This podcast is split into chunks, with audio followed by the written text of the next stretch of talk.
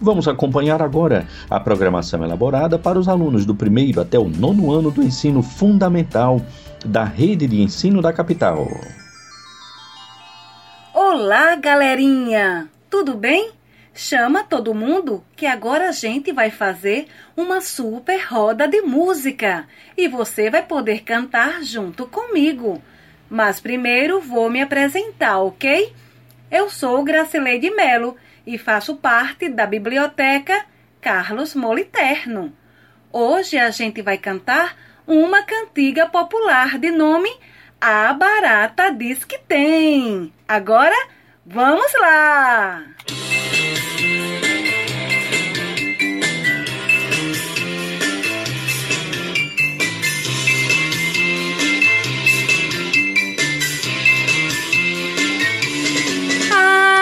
Barata diz que tem sete saias de filó. É mentira da barata, ela tem é uma só. Ha ha ha, ho ho ho. Ela tem é uma só. Ha ha ha, ho ho ho. Ela tem é uma só. A barata diz que tem um sapato de veludo. É mentira da barata, ela tem o pé peludo. Ha ha ha, ho ho ho. Ela tem o pé peludo. Ha ha ha, ho ho ho. Ela tem o pé peludo. A barata diz que tem uma cama de marfim. É mentira da barata, ela tem é de capim. Ha ha ha, ho ho ho. Ela tem é de capim. Ha ha ha, ho ho ho. Ela tem é de capim.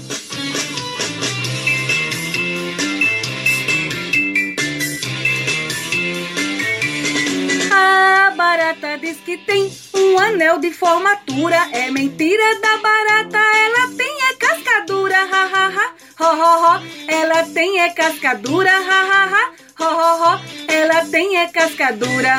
A barata diz que tem o cabelo cacheado. É mentira da barata, ela tem coco raspado. Ha ha ha, ho ho ho. Ela tem coco raspado. Ha ha ha ho, ela tem coco raspado.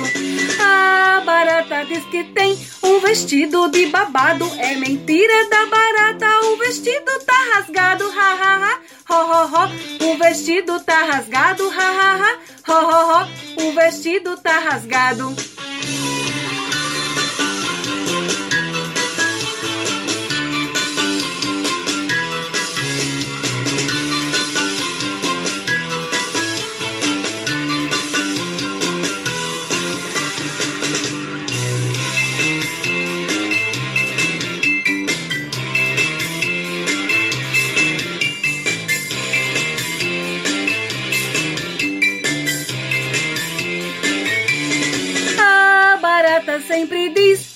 Viaja de avião. É mentira da barata, ela vai é de busão. Ha ha ha, ho ho ho. Ela vai é de busão. Ha ha ha, ho ho ho. Ela vai é de busão. A barata diz que usa um perfume da Avon. É mentira da barata, ela usa Detefon. Ha ha ha, ho ho ho. Ela usa Detefon. Ha ha ha, ho ho ho. Ela usa Detefon.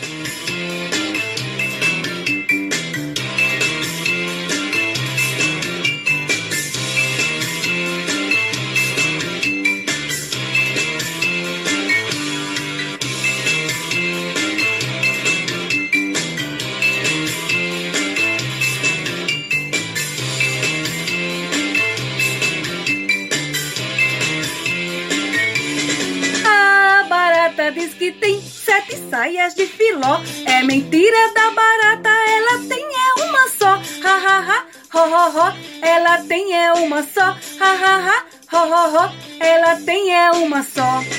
A barata diz que tem um sapato de veludo. É mentira da barata, ela tem o pé peludo. Ha ha ha, ho ho ho. Ela tem o pé peludo. Ha ha ha, ho ho ho. Ela tem o pé peludo. A barata diz que tem uma cama de marfim. É mentira da barata, ela tem é de capim. Ha ha ha, ho ho ho. Ela tem é de capim. Ha ha ha, ho ho ho. Ela tem é de capim.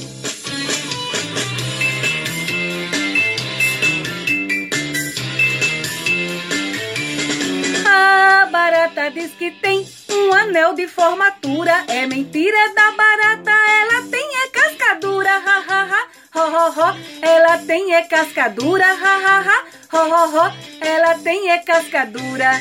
A barata diz que tem. O cabelo cacheado, é mentira da barata, ela tem coco raspado, ha, ha, ha, ho, ho, ho, ela tem coco raspado, ha, ha, ha, ho, ho, ho, ela tem coco raspado. A barata diz que tem um vestido de babado, é mentira da barata, o vestido tá rasgado, ha, ha, ha, ho, ho, ho, o vestido tá rasgado, ha, ha, ha, ho, ho, ho, o vestido tá rasgado.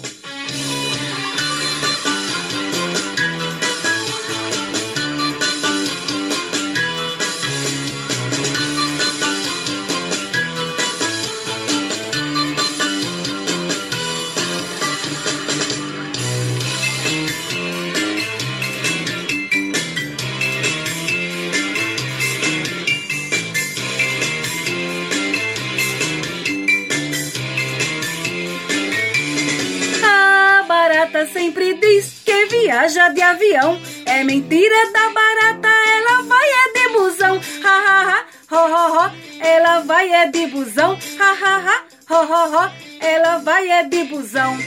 A barata diz que usa um perfume da Avon. É mentira da barata, ela usa Detefon. Ha ha ha, ho ho ho, ela usa Detefon. Ha ha ha, ho ho ho, ela usa Detefon.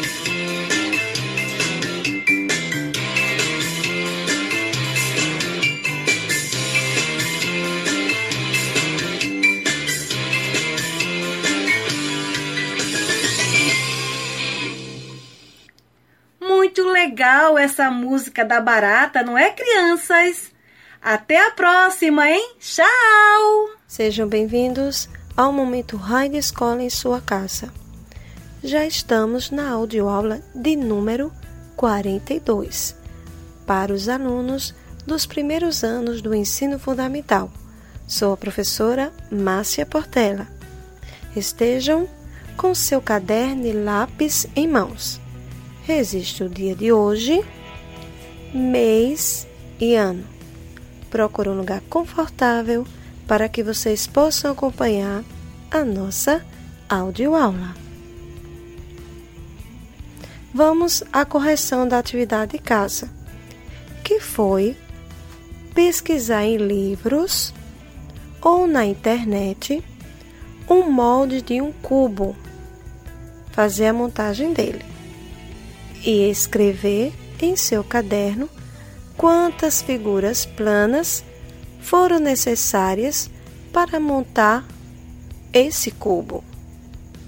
Pesquisar em livros ou na internet um molde de um cubo, fazer a montagem dele e escrever em seu caderno quantas figuras planas foram necessárias para montar esse cubo. Para montar um cubo, precisaremos de seis figuras no formato de um quadrado, onde os seus quatro lados são iguais. Esse material vocês podem interagir com o professor que está acompanhando pelas redes sociais ou quando nós voltarmos para a escola com as nossas aulas presenciais. Vamos conhecer outra forma geométrica espacial pirâmide. As pirâmides são poliedros construídos a partir de uma base poligonal e um ponto fora do plano onde se encontra essa base.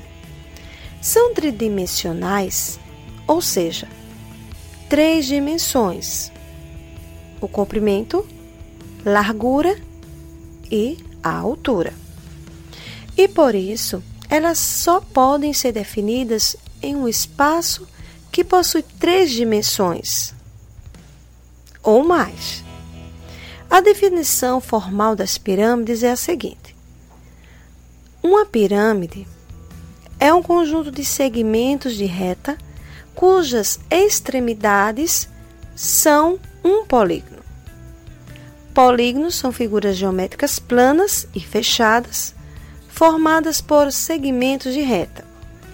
Quando um polígono possui todos os lados iguais e, consequentemente, todos os ângulos internos iguais, trata-se de um polígono regular. Vou destacar alguns. A pirâmide triangular. A base é um triângulo, possuindo três lados. A pirâmide quadrangular, a base é um quadrado, possuindo quatro lados. E a pirâmide pentagonal, a base é um pentágono, possuindo cinco lados. E aqui destaquei para vocês três tipos de pirâmides em que possui polígonos regulares. Diante desta audioaula, para a atividade de casa, vocês irão pesquisar e depois recortar e colar imagens que lembram a forma de uma pirâmide. Se não quiserem pesquisar e recortar e colar as imagens, podem desenhar essas figuras que podemos identificar no nosso dia a dia a imagem de uma pirâmide. Se quiserem ouvir novamente esta audioaula, ela está disponível no canal do YouTube Rádio Escola Maceió. Até a próxima e que Deus abençoe todos vocês. Olá, meus queridos dos segundos anos do ensino fundamental. Sejam bem-vindos à audioaula de matemática de número 42. Me chamo Márcia Portela. Resiste em seu caderno o dia, mês e ano em que estamos. Procure um lugar confortável e vamos aos estudos. Vamos fazer a correção da atividade de casa, que foi descobrir o valor da terça parte do número 9. Qual o valor da terça parte do número 9? Podemos fazer por meio de ilustrações, desenhando nove coisas, qualquer coisa, círculo, tracinhos, bolinhas, e separar em três grupos da mesma quantidade. Vocês podem perceber que cada grupo ficará com três quantidades. Outra forma é dividir nove por três pois 3 vezes 3 é igual a 9. Lembre que já estudamos a multiplicação de 3. Aprofundando mais este conhecimento, vamos agora praticar mais um pouco, descobrindo o resultado. O triplo do numeral 1 e a terça parte do número 12. Descobri o triplo do numeral 1 e a terça parte do numeral 12. Vou dar um tempo para vocês. Solução: Da primeira, qual o triplo do numeral 1? Para quem encontrou o número 3, acertou. Quando multiplico 1 vezes 3, teremos como produto o número 3. A segunda, que foi descobrir a terça parte do número 12, pode-se desenhar 12 coisas e separar em três grupos com quantidades iguais, que terá o resultado 4 quantidades em cada grupo, ou dividindo 12 por 3, tendo como resultado 4. E se multiplicarmos 3 vezes 4, teremos o número 12. Aos poucos, iremos compreender a importância deste conhecimento para o nosso dia a dia. E aqui eu já vou deixar para vocês a atividade de casa. Qual a metade dos números 2, 4 e 6? Qual a metade dos números 2, 4 e 6? Mais uma vez. Qual a metade dos números dois, quatro e seis. Antes de finalizar a nossa audioaula, eu quero deixar uma mensagem para vocês da Madre Teresa de Calcutá. O dia mais belo hoje. A coisa mais fácil é errar. O maior obstáculo, o medo. O maior erro, o abandono. A raiz de todos os males, o egoísmo. A distração mais bela, o trabalho. A pior derrota, o desânimo. Os melhores professores, as crianças. A primeira necessidade, comunicar-se. O que traz felicidade? Ser útil aos demais. O pior defeito, o mau humor. A pessoa mais perigosa, a mentirosa. O pior sentimento, o rancor. O presente mais belo, o perdão. O mais imprescindível, o lar a rota mais rápido, o caminho certo. A sensação mais agradável, a paz interior. A maior proteção efetiva, o sorriso. O maior remédio, o otimismo. A maior satisfação, o dever cumprido. A força mais potente do mundo, a fé as pessoas mais necessárias, os pais. A mais bela de todas as coisas, o amor. E aqui desejo para vocês muita paz e que Deus abençoe. Se vocês quiserem ouvir novamente as nossas audioaulas, pode acessar o canal de YouTube Rádio Escola Maceió. E até o nosso próximo encontro.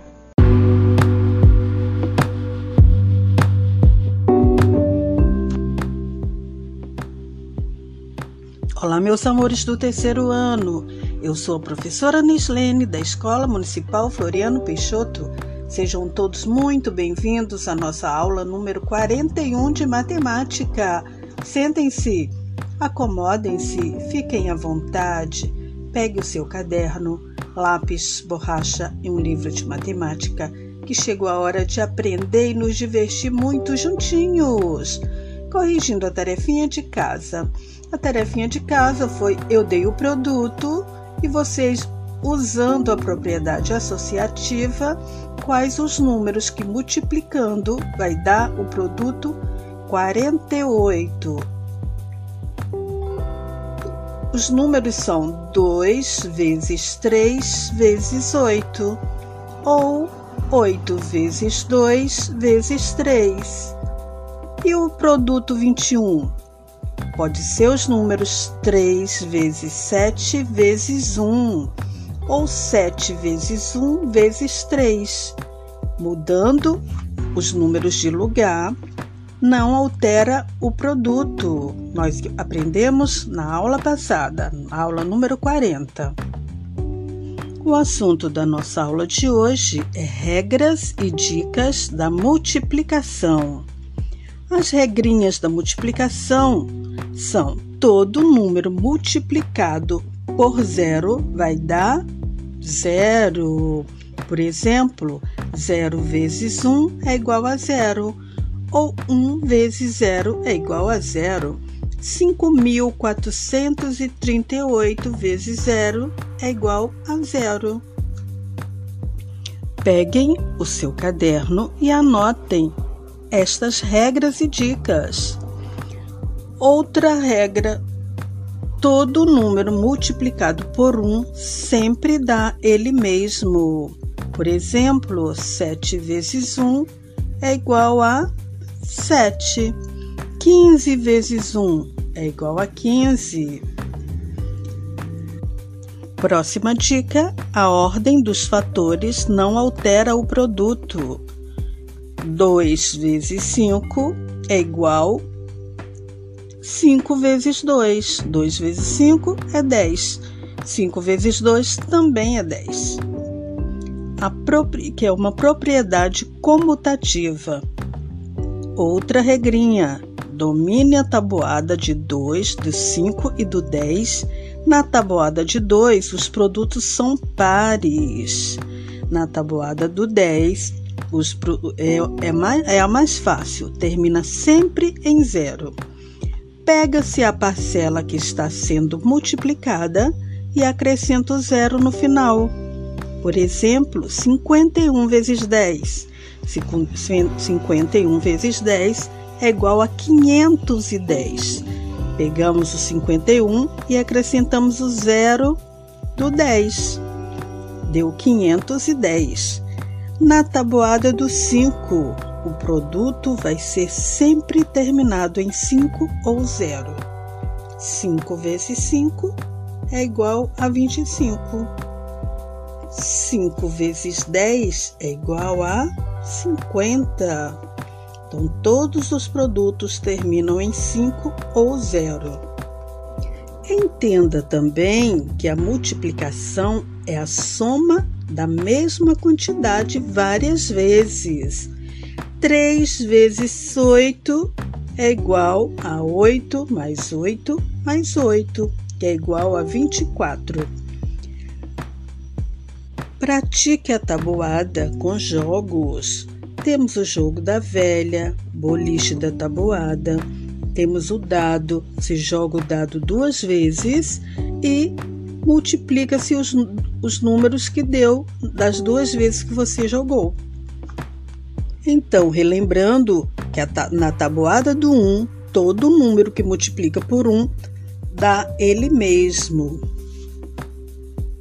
Qualquer número multiplicado por zero dá zero. Os, qualquer número que multiplicado par pelo número par, o produto é sempre par.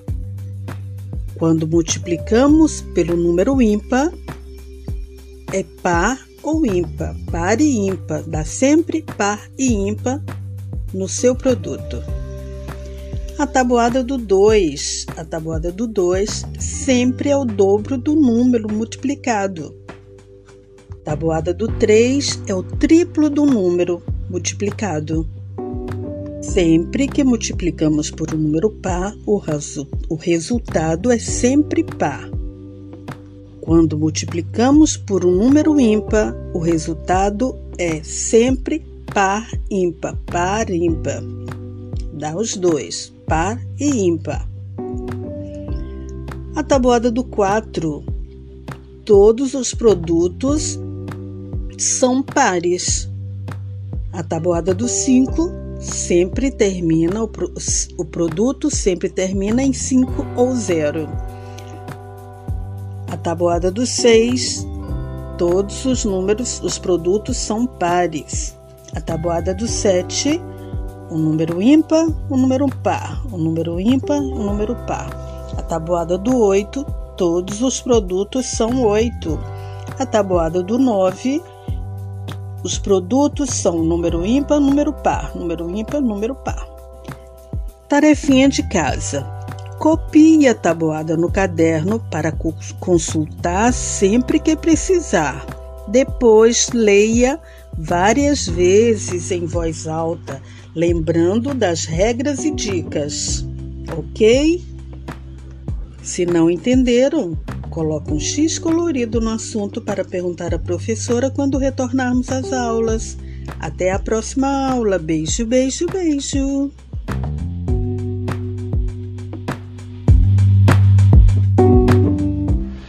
Olá, galerinha! Eu sou a professora Andréa Lopes, da Escola Municipal Paulo Bandeira. Esta é a aula de matemática para os alunos do quarto e do quinto ano com o tema Corpos Redondos. Hoje nós iremos dar continuidade ao tema Os objetos e as suas formas. Nós sempre temos que treinar e revisar os assuntos que aprendemos para não esquecer. Vamos lá? Os corpos redondos, também chamados de sólidos de revolução, são objetos de estudo da geometria espacial. Eles são sólidos geométricos que possuem superfícies arredondadas e estão bastante presentes no nosso dia a dia. Em objetos como uma bola de futsal, um chapéu de aniversário, uma lata de refrigerante, etc. Os sólidos geométricos considerados corpos redondos são a esfera, o cilindro e o cone. Aí você deve estar se perguntando: como assim, tia Andréa? O que é corpo redondo? Chamamos de corpos redondos os sólidos geométricos que possuem suas superfícies curvas. Vou repetir: chamamos de corpos redondos os sólidos geométricos que possuem suas superfícies curvas. Eles também são conhecidos como sólidos de revolução, por serem construídos a partir da rotação de uma figura plana. Você sabe o que é rotação? Fique aí que eu já vou explicar. Ok, ok, ok. Vou explicar o que é rotação. Rotação é o mesmo que voltas, circuitos ou giros. Isso mesmo, vou repetir. É o mesmo que voltas, circuitos ou giros. Sabe quando jogadores de basquete eles pegam a bola e a giram na ponta do dedo indicador? Pois bem, é o que chamamos de rotação. Vocês sabiam que os corpos redondos estão muito presentes no nosso dia a dia? Isso mesmo! É possível percebê-los numa lata de refrigerante, que possui o formato cilíndrico, numa bola de futebol, que possui formato esférico, e também no chapéu de festa infantil, como eu falei logo no início deste momento ou nos cones utilizados pelo Departamento de Trânsito. Vamos conversar agora um pouquinho sobre a esfera? A esfera é um sólido geométrico estudado na geometria espacial, sendo classificada como um corpo redondo. Essa forma é bastante comum no dia a dia como podemos vê-la na bola de futebol, nas pérolas, no globo terrestre, em alguns frutos, entre outros exemplos. Chegou o momento mais esperado, chegou a hora das atividades. Pegue seu papel, lápis e borracha e anota aí, galerinha! As atividades de hoje serão as seguintes. Primeira atividade: hoje vocês deverão pegar uma bola de futebol e tentar fazer um movimento de rotação com ela. Vou repetir. Vocês deverão pegar uma bola de futebol e fazer um movimento de rotação com ela. Caso você possa, filme e mande para sua professora ou para o seu professor, que ficará um desafio bem legal. Segunda atividade: procure na sua casa outros objetos que possam ser caracterizados como corpos redondos. Vou repetir. Procure na sua casa outros objetos que possam ser caracterizados como corpos redondos. Você poderá desenhar ou fotografar o que for possível para você, Combinado? E depois envie para a sua professora ou professor. Um beijo bem grande no coração de vocês. E lembre-se, isso tudo é só uma fase e vai passar. Tchau! Olá, meus queridos alunos do primeiro ano do ensino fundamental. Sejam bem-vindos a mais uma aula de ciências aqui com a professora Ana Célia. É um prazer estar aqui poder contribuir para o conhecimento de vocês, para a aprendizagem de todos vocês. Então vamos em frente. A semana passada, a minha sugestão de atividade foi: que tal vocês é, deveriam fazer, né, no caderno, uma lista de objetos que é, são feitos, são fabricados com plástico, com a matéria-prima que a matéria-prima do plástico qual é? Alguém lembra? O petróleo, isso mesmo. Ó, na minha casa eu estava observando, gente, o relógio de parede é feito de plástico, a batedeira de bolo, o liquidificador, o ventilador, feito de plástico. É, que mais, gente? A vassoura, as partes do aspirador de pó, a impressora. Gente, é uma infinidade, até as cadeiras da minha cozinha são de plástico. Os puxadores dos móveis, são as partes da geladeira as partes de dentro da geladeira. Gente, muita coisa, bacia, tigelas, copos, canecos, uma infinidade de objetos são feitos de plástico, que é feito a partir da matéria-prima, que é o petróleo, que é retirada do fundo ou da terra, lá do subsolo, lá bem fundo, são perfurados, é perfurado o solo e de lá é retirado aquele líquido negro espesso que é o petróleo com o qual se faz, além desses objetos, se faz também o que mesmo? Os combustíveis para os carros, não é? E aquele seu, aquele seu brinquedo, aquele seu carrinho, aquela sua boneca, é feita também de plástico. Poxa vida, é muita coisa feita de plástico mesmo, além das embalagens de toda a maioria dos alimentos que você utiliza sacola plástica que vai vem do supermercado, os produtos de higiene, ah, uma infinidade de coisas. Então o plástico ele está por toda parte, não tem como escapar. E como eu falei, o plástico ele causa um, é, um, um dano ambiental muito grande, porque a proliferação de plástico pelos mares e oceanos está causando a morte de vários seres vivos, de vários animais que vivem no mar, os peixes, as tartarugas, as aves marinhas, todos esses animais que, que vivem no mar e dentre outros, né, como baleias e tal, que vão ingerindo esse plástico e acabam morrendo por conta disso, tá? Então, gente, você sabia também que vamos fazer uma coisa.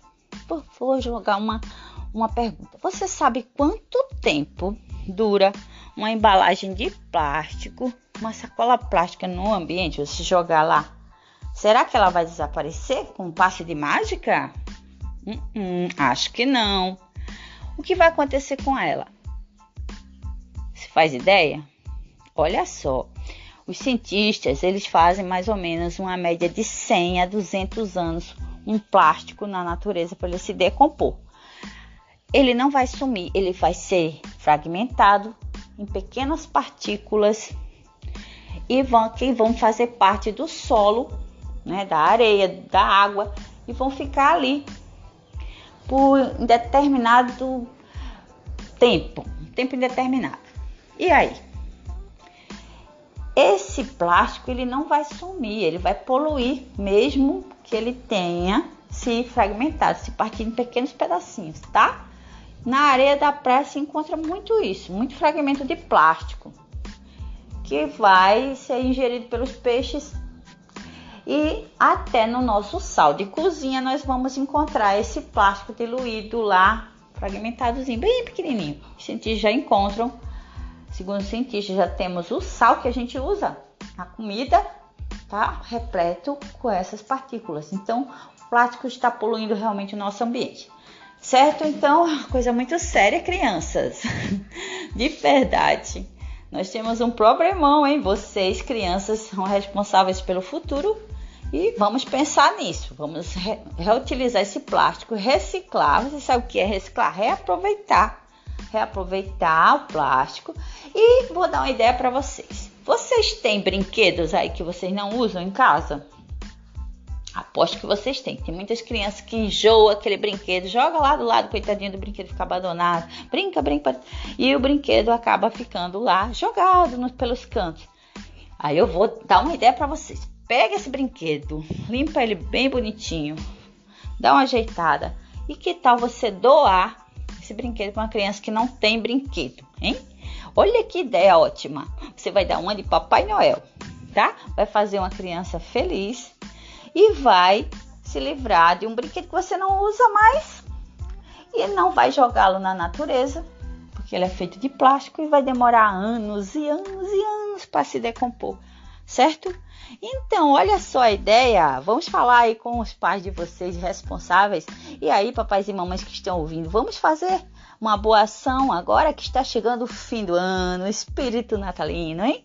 Estamos já em novembro, dezembro chega o Natal. Essa é uma ideia que eu estou lançando, desafio para vocês aí de casa. Vamos pegar os brinquedos que não usam mais, que você não usa mais, limpá-los bem bonitinhos e doá-los para crianças que estão precisando, que não têm brinquedos para brincar, tá? Um beijo para todo mundo e está lançado o desafio. Até a próxima!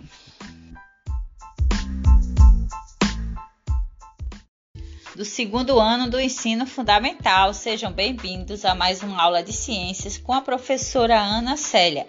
É um prazer estar aqui novamente e poder contribuir para o aprendizado de todos, de todos vocês. Então, vamos à nossa aula de ciências hoje para o segundo ano.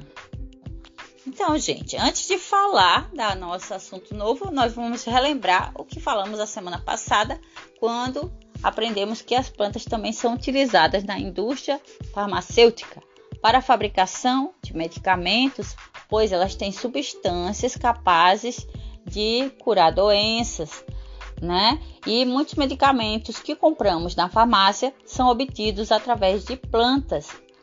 E muitas pessoas também utilizam plantas medicinais para tratamentos de problemas de saúde e que muitas pessoas aprendem esses essas receitas de chás, lambedores com as pessoas mais velhas. E esse conhecimento ele é passado de geração a geração, dos mais velhos para os mais novos, como faziam os indígenas, que passavam esse conhecimento das pessoas, os pajés, que eram é, os curandeiros da tribo, conheciam a utilização das plantas medicinais e passavam para os índios mais novos, mais jovens, certo? Então, você, a sua missão foi descobrir uma receita, um chá que é utilizado na sua família, né, de uma planta medicinal.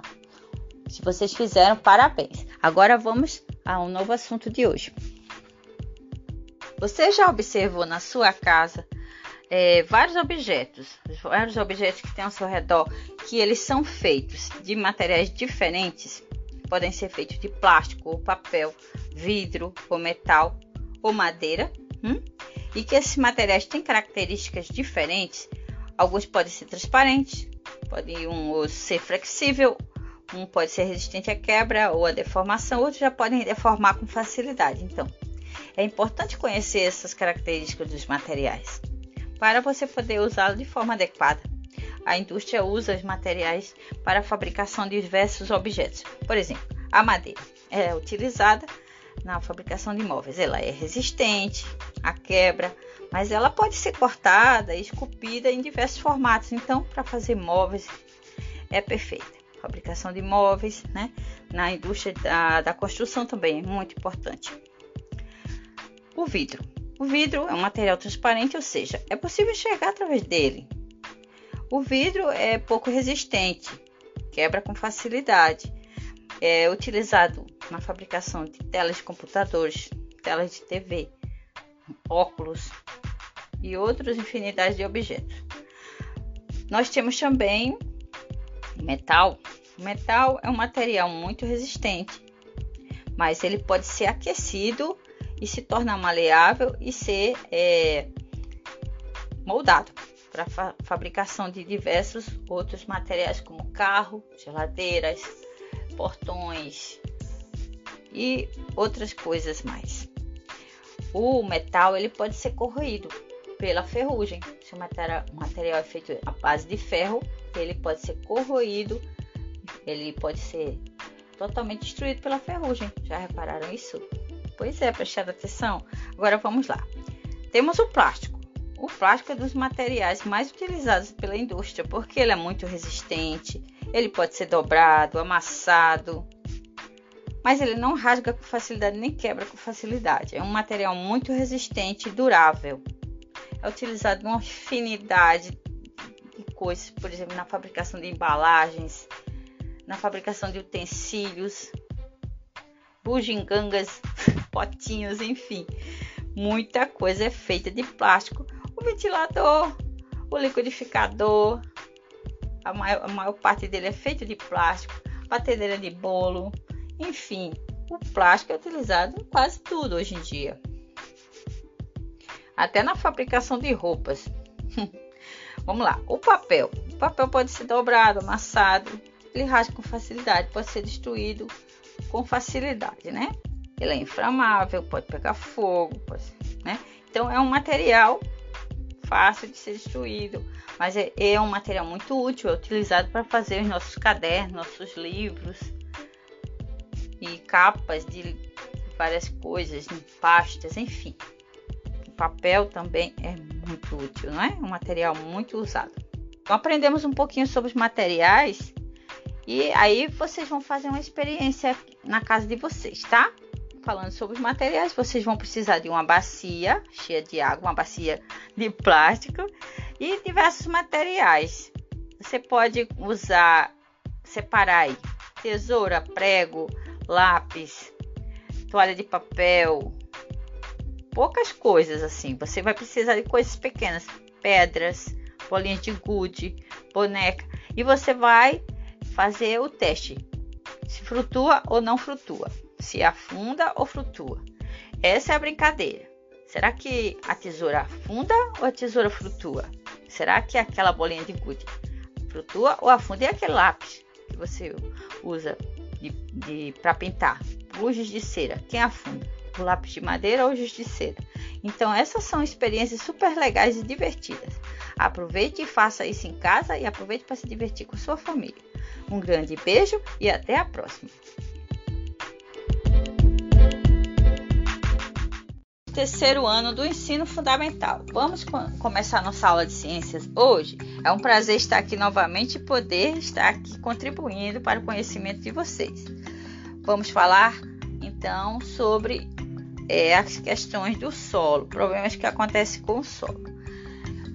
O solo ele também precisa ser bem tratado, né? Nós aprendemos que o solo ele é formado por várias camadas que vão se depositando por cima de rochas, em cima de rochas, é formado por fragmentos de areia e de seres vivos, como plantas e animais.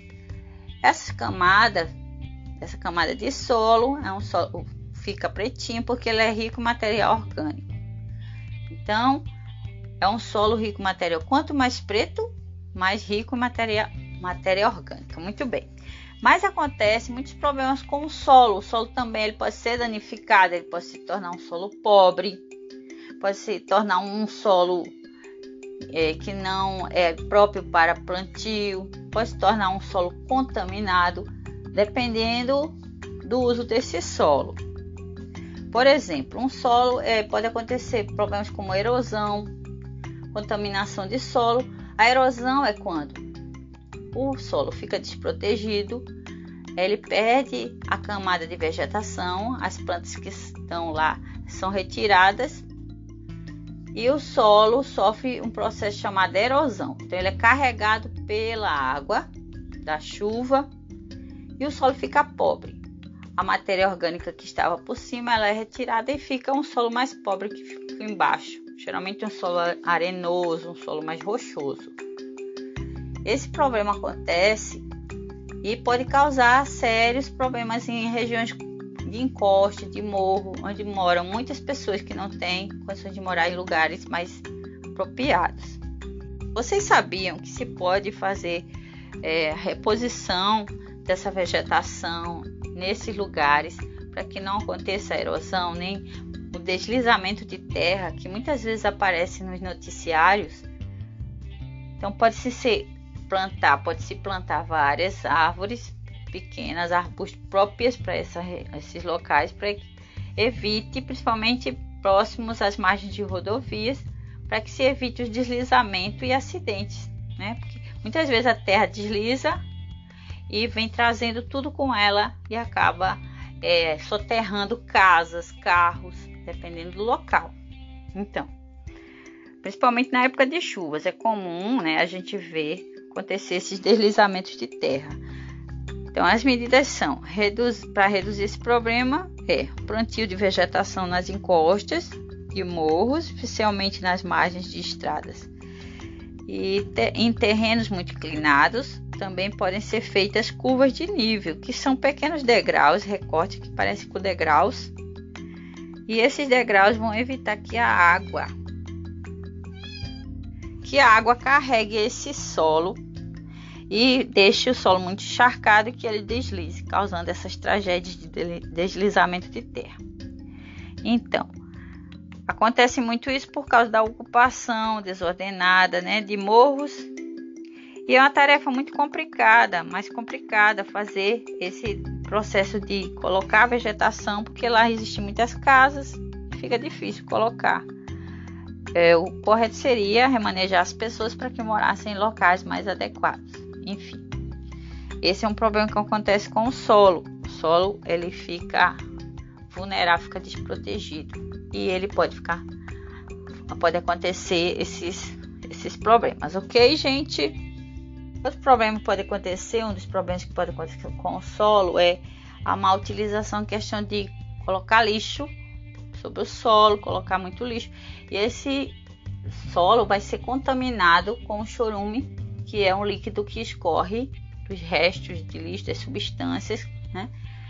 Ela é um líquido mal cheiroso que vai contaminar esse solo, vai tornar esse solo contaminado, impróprio para o plantio, impróprio para é, até alguém morar, porque às vezes o solo fica contaminado, você não pode nem construir, fazer construções nessa região, nesse local.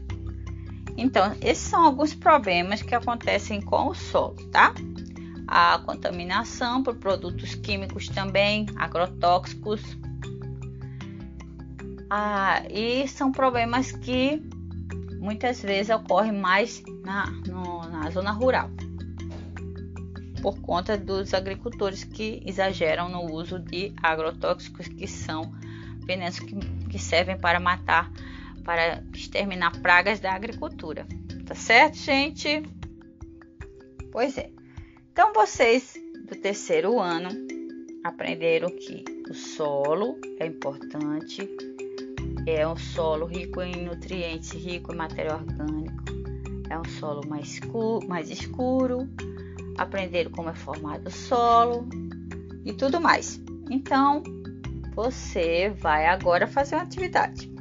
Então, você vai pegar seu caderninho, vai desenhar uma paisagem bonita com o solo bem conservado, cheio de vegetais e plantas, né? Por exemplo, o solo de uma floresta, ele é bem conservado, porque ele é rico em cobertura vegetal. E você então vai escrever algumas linhas falando o que você aprendeu e por que é importante a conservação do solo. Até a próxima e um grande beijo!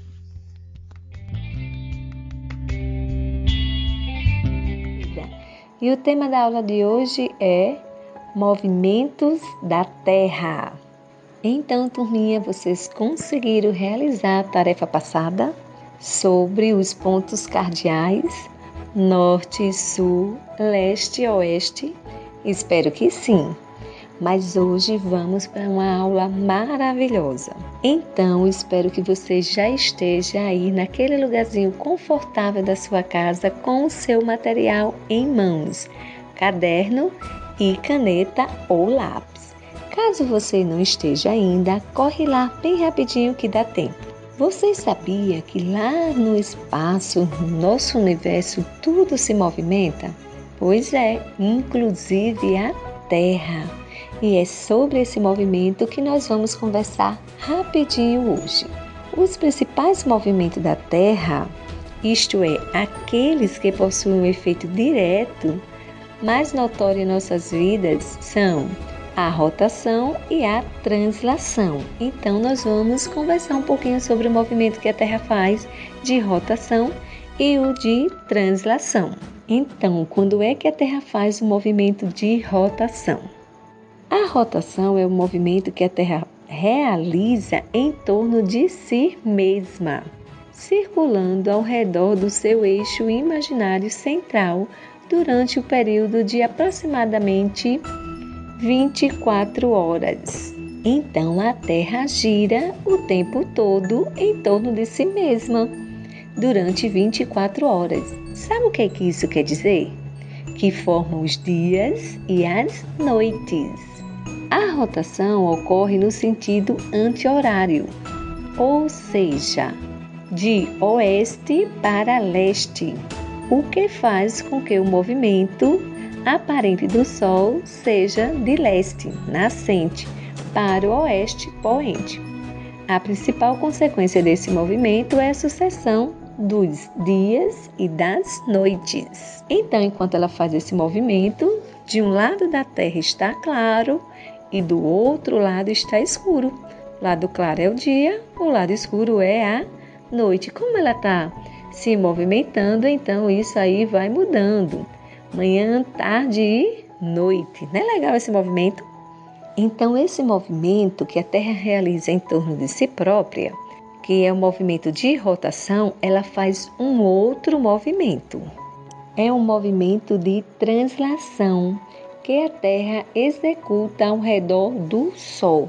Então, ela vai girando, girando, girando ao redor do Sol. E esse movimento leva muitos dias e muitas noites, com a duração de 365 dias, 5 horas e 48 minutos. Quando a Terra termina uma volta completa em relação ao Sol, dizemos que se passou um ano. Então a Terra leva um ano para dar uma volta ao redor do Sol e esse movimento é chamado de translação. A principal consequência desse movimento é a origem das estações do ano, porque durante esse percurso a Terra fica inclinada. E aí nós temos as estações do ano. Vocês lembram quais são elas? Muito bem: o verão, o inverno, o outono e a primavera. Eu não falei numa ordem assim, né, de acontecimento, mas são essas quatro estações que nós temos durante o ano. Então, crianças, vamos lá, vocês conseguiram entender esses dois movimentos? O movimento de rotação que a Terra realiza em torno de si própria e o movimento de translação, que é aquele que a Terra realiza em torno do Sol, ao redor do Sol causando aí as estações do ano. Então vamos lá para a nossa tarefa de hoje. Olha que fácil, fácil a tarefa de hoje. Represente através de desenho as quatro estações do ano que acontece no movimento de translação. Vou repetir. Represente através de desenho as quatro estações do ano. Então, crianças, vocês irão aí desenhar as quatro estações do ano e nomear. Verão, você desenha algo que corresponde ao verão. Inverno, desenha algo que corresponde ao inverno. Primavera, desenha algo que corresponde à primavera. Outono, desenha algo que corresponde ao outono. Isso é super fácil, vocês já viram desde o primeiro ano, então eu não vou detalhar esse tema aí, tá? Um beijo no coração e até a nossa próxima aula. E o tema da aula de hoje é doenças do sistema respiratório. Então hoje nós vamos aprender um pouquinho sobre as doenças respiratórias. Não vai dar tempo a gente comentá-las detalhadamente, mas vamos citá-las. Mas vocês conseguiram realizar a tarefa da semana passada da nossa aulinha anterior?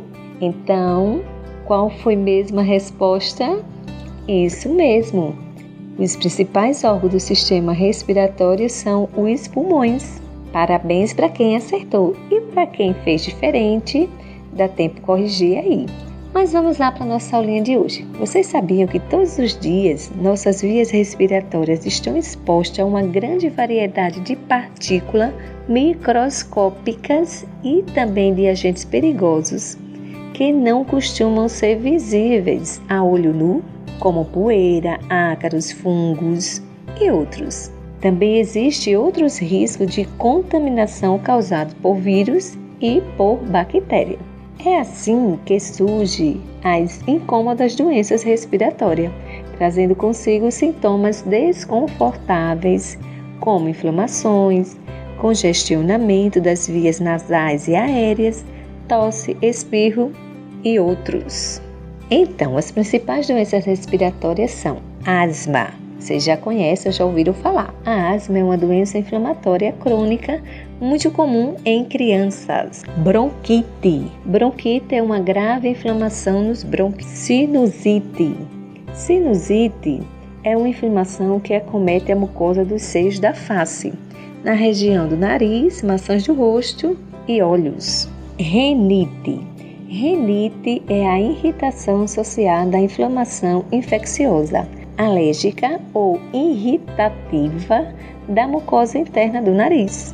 Alergias. A alergia respiratória é uma reação exagerada provocada pelo sistema imunológico diante do contato com determinadas substâncias, conhecidas como agentes alérgenos. Tuberculose. A tuberculose é uma doença infecciosa e altamente contagiosa. Pneumonia é uma grave infecção que atinge os pulmões. Efizema pulmonar. Efizema pulmonar é uma doença que resulta na destruição gradativa dos tecidos pulmonares. E entre essas doenças, nós temos a mais nova delas, que é o COVID-19.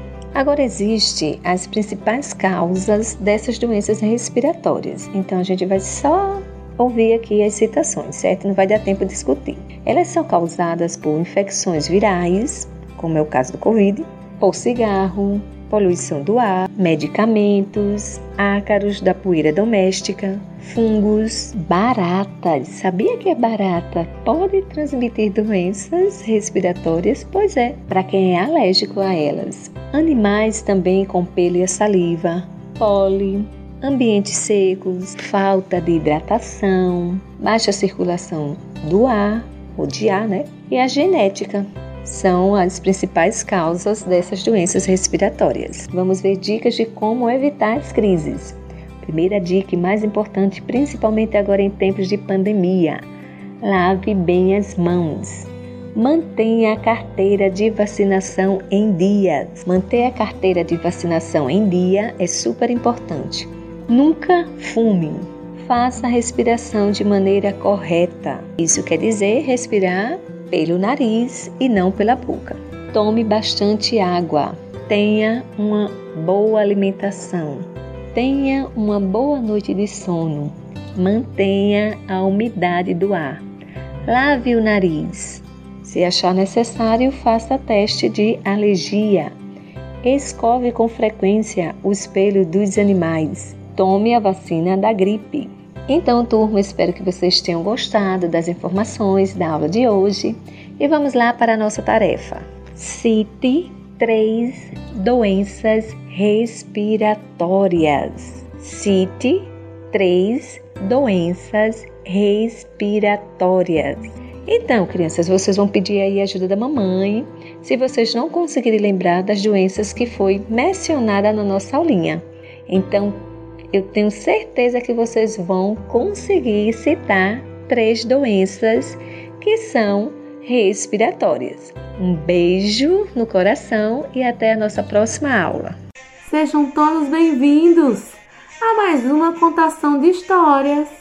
Eu sou Mary Daisy, faço parte do projeto Contando Histórias em Casa, da Biblioteca Carlos Moliterno. E hoje eu trago para vocês um conto popular. A comadre onça e o compadre bode. Como será que é essa história? Vocês não imaginam como vai terminar. Fica aqui comigo. Vamos escutar? Comadre Onça estava sonhando com a casa para morar.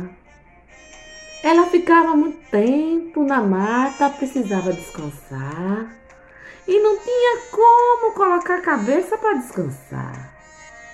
O padre Bode, do mesmo jeito, Estava numa danada agonia, precisando descansar de todo dia fastoso que ficava andando para lá e para cá. Então, eles procuraram terreno no meio da mata para construir uma casa. E assim foi feito.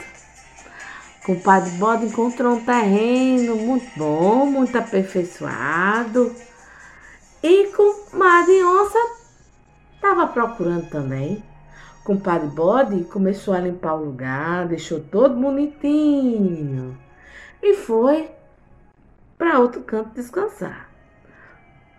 Quando ele estava descansando, ele nem imaginava que estava chegando no mesmo espaço que o bode encontrou a onça. A onça olhou assim e fez: Ah, meu pai, que terreno bom para construir uma casa e ainda tá limpinho. E também construiu. E dessa vez colocou uns pauzinhos e foi construindo a casa. Então assim foi feito. Num um pedaço de tempo era o bode que construía. No outro pedaço de tempo era a onça que construía. E quando eles estavam trabalhando, eles cantavam para alegrar seu dia pau rolou, caiu, caiu no meio da mata, ninguém viu, ninguém viu, ninguém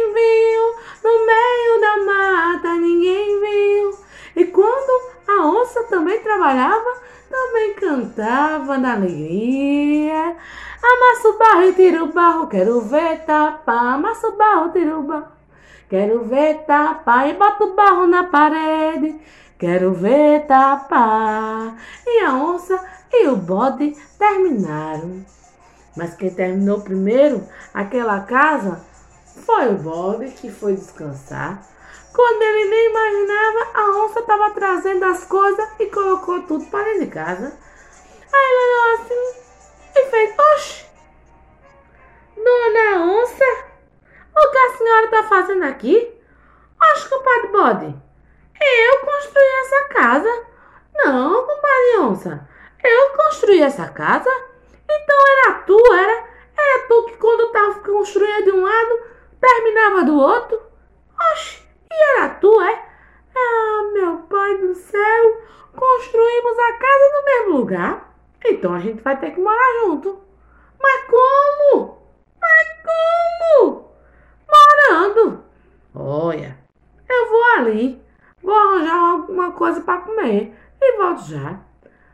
A onça, agoniada que sou ela, e doida para que o bode corresse, pegou um bode no meio da mata e trouxe morto. Era o pobre do primo do bode que estava na, na sua casa. O bode olhou assim e fez: Meu pai do céu! O próximo vai ser eu. Eu entendi o recado mas eu sou mais esperto, é. E o bode no outro dia disse com uma onça, fique aqui em casa que eu vou atrás de comida pra gente. Pois é, e saiu pelo meio da mata. Quando tava lá no meio da mata, procurou, procurou, e agora que o bode era herbívoro, só comia era mato, não sabia nem caçar. Então ele fez, ah, meu pai, valei-me, Valei-me, Criador, me ajuda. Eu vou virar comida de onça. E nesse não é que o Criador escutou. Pois caiu uma onça de ladeira, despencando de, de morro abaixo e caiu nos pés de bode. O bode olhou assim e fez, eita, e agora? Capou a mula para casa. Quando chegou com a onça enorme, era o pai da onça que estava lá. Ele olhou e fez, você conseguiu matar a onça mais brava dessa floresta? Homem, eu só fiz um bé e ela morreu. E aí? Pois trate logo de tirar esse couro, fazer essa comida, que eu tô é com fome. Disse o bode. A onça olhou assim e fez, oxi, se ela foi capaz de matar meu pai, ela vai me matar. Esse bode tá muito aperreado, isso sim, ó. E danou-se pela meio da mata, deixando o bode lá dentro da casa. Pois fique, pois fique com a casa mesmo, que eu não quero mais não, eu vou me embora, viu? Vou-me embora, vou-me embora, seu bode. Vou-me embora, seu bode. Aqui não me dei bem, seu bode. Seu bode, seu bodinho. E assim acabou-se a nossa prosa com essa história que é muito engraçada e fica guardada na memória. Mas que bode de sorte, não foi não? E a onça Nunca mais ninguém ouviu falar nela, não. Até a próxima história. Tchau, tchau. Olá, queridos. Sou Ana Paula de Ciências. Hoje vou estudar com vocês do sexto ano sobre a forma da Terra. Vocês sabiam que muita gente pensa que a Terra é achatada como um disco? Imagine só, não é? Mas na Bíblia, em Isaías 40, 22, já existia essa informação que a terra é arredondada. Então as pessoas que viveram naquela época já sabiam que a terra é arredondada. Também Aristóteles, que viveu antes de Cristo, ele era um professor e filósofo e afirmava que basta você observar o céu em vários locais do globo terrestre e vai ver que a Terra é arredondada, porque em cada local é, há constelações diferentes. Isso é prova até que a Terra gira, né? E a formação dos dias e das noites? Como é que se dá? Se a Terra fosse achatada, o Sol iria bater em todos os lugares ao mesmo tempo. Mas a gente sabe que não é isso. Por exemplo, quando o Brasil está com sol, no Japão está frio. E assim, quando é dia num lado, é noite no outro. Quando está, por exemplo, é, chovendo também de um lado do planeta, pode estar fazendo sol no outro lado do planeta. Então, as estações do ano estão é, relacionadas com a posição da Terra, do globo, do Sol. Então, quando a Terra gira, o Sol bate mais de um lado do que do outro, e assim sucessivamente. Vão se formando as estações do ano: primavera, verão, outono e inverno. Ou seja, quando é bem quente é verão, quando é bem frio é inverno. Quando há uma temperatura intermediária, ou é outono, ou também a primavera. Então, gente, é assim que nós comprovamos que a Terra é arredondada. Há também os eclipses que mostram, por exemplo, o eclipse lunar é, acontece quando a sombra da Terra se projeta na Lua. E você pode observar que a Terra tem uma sombra arredondada. Dá para ver. Também quando há um voo de avião, como o Concorde que voa alto, dá para observar a redondeza da Terra. Os astronautas, quando foram para a Lua, também observaram isso. Inclusive os satélites, gente. Se vocês observarem fotos de satélites, você vai ver que realmente a Terra é arredondada. Quando a gente também observa um barco à distância sumindo, ele não some de vez. Se a terra fosse achatada, os barcos, quando navegassem, iam cair num buraco, não é verdade? Isso não acontece. Na verdade, quando o barco desaparece é porque ele já chegou em outro local do globo terrestre. Ou seja, gente, a comprovação científica é necessária para observarmos esses fenômenos da natureza e comprovarem essas questões da redondeza da Terra, das mudanças climáticas e também da rotação, da translação, que são os movimentos do globo terrestre. também podemos observar, através da natureza, que os animais se comportam de formas diferentes, é de acordo com as estações do ano, da temperatura da Terra. É, e isso se chama ciclo circadiano, que é um ciclo é, biológico do comportamento animal, que tem a ver também com é, o globo terrestre, a temperatura, os movimentos da Terra, as fases da Lua também. Ou seja, são várias comprovações científicas que mostram que a Terra é arredondada. Bom, gente, eu vou deixar uma pesquisa para vocês. Pesquisem sobre qual foi o cientista que fez a experiência com estacas.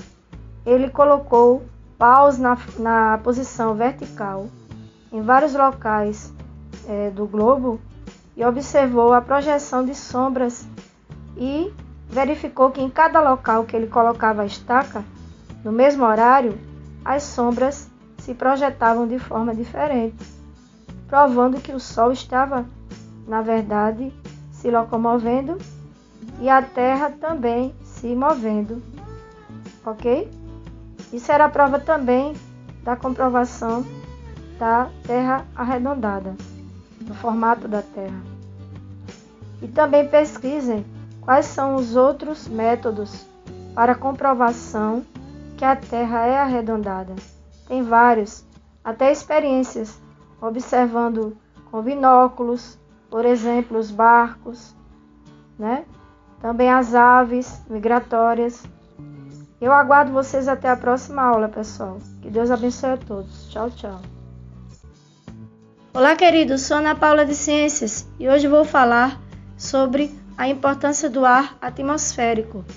Vocês sabiam que o nosso ar contém 78% de nitrogênio, mas o incrível é que nosso corpo não consegue absorver essa molécula N2 que está livre no ar. Nós só conseguimos absorver o nitrogênio presente nos alimentos, como de origem animal ou vegetal, é formado por aminoácidos ou proteínas que podem entrar no nosso organismo e assim fazer parte das nossas células através do nosso DNA, que contém nitrogênio, ou das proteínas que também fazem parte do nosso corpo e contém nitrogênio na sua composição. Então, o nitrogênio é muito importante porque vai formar a base do nosso corpo. O que seria de nós sem o material genético, DNA e também o RNA? Então, gente, é muito importante a gente estudar mais sobre esse assunto. Os vegetais também utilizam muito o nitrogênio na forma de nitrato ou amônia, porque no ciclo do nitrogênio há várias transformações até chegar a esses compostos, ou amônia ou nitrato, que são absorvidos pelas plantas e fazem parte de sua estrutura. Ou seja, as plantas também possuem DNA e necessitam de nitrogênio, mas só conseguem absorvê-lo na forma de nitrato ou amônia. Também temos no nosso ar 21% de oxigênio. Que incrível, não é? Muita gente pensa que o ar só tem oxigênio, mas na verdade ele tem somente 21%. Por isso que devemos preservar as nossas matas, os nossos mares, onde há a produção de oxigênio. E o oxigênio é necessário para quê, pessoal? Para a nossa respiração, para a respiração dos seres vivos em geral, porque as plantas também são seres vivos. As bactérias, os fungos, os protozoários. Mas existem alguns seres que não respiram oxigênio. São seres anaeróbios. Eles utilizam outros processos para obter energia. Também na composição do ar existe o gás hélio.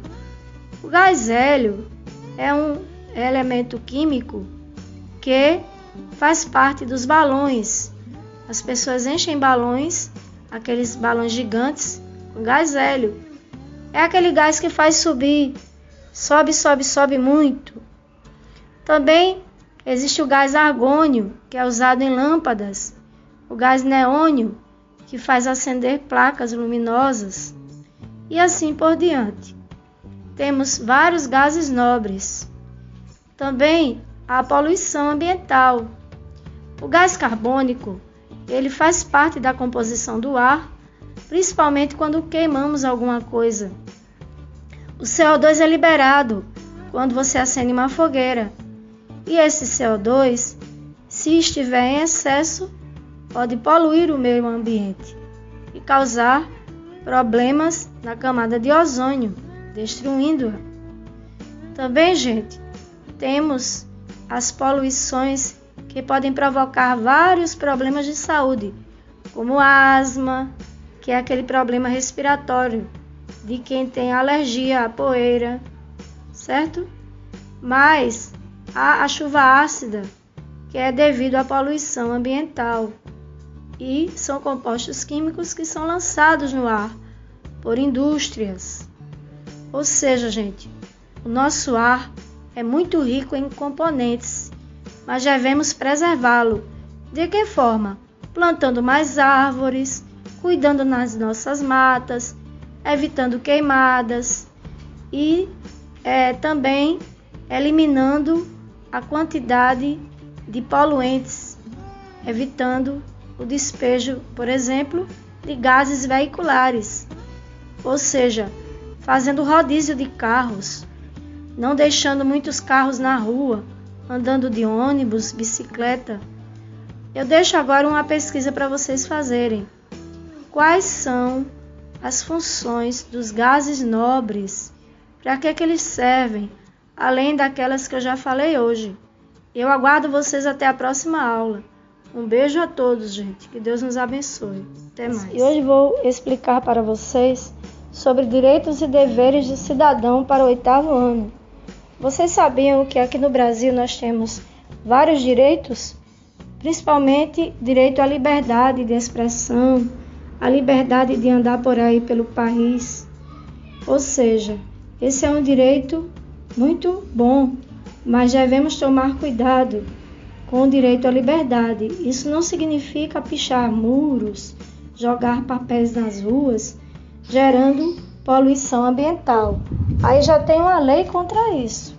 Então, existem os direitos, mas também há os deveres do cidadão: preservar o meio ambiente, deixar o visual limpo. Também temos a obrigação de cuidar do meio ambiente. Isso está inerente direito ao voto a partir dos 16 anos. Que coisa boa! Mas devemos não vender o voto, que é crime. E devemos aproveitar o voto para eleger aquelas pessoas que vão fazer boas leis para nos beneficiar. Devemos também não agredir ninguém. Há uma lei contra a agressão e não permita que ninguém lhe agrida. Para isso, você pode recorrer à ajuda de algum adulto. Não devemos ser forçados a fazer coisas que, que não queremos, certo? Também não devemos ter racismo e, por exemplo, discriminar alguém. Existe uma lei que leva até a prisão, racismo da cadeia.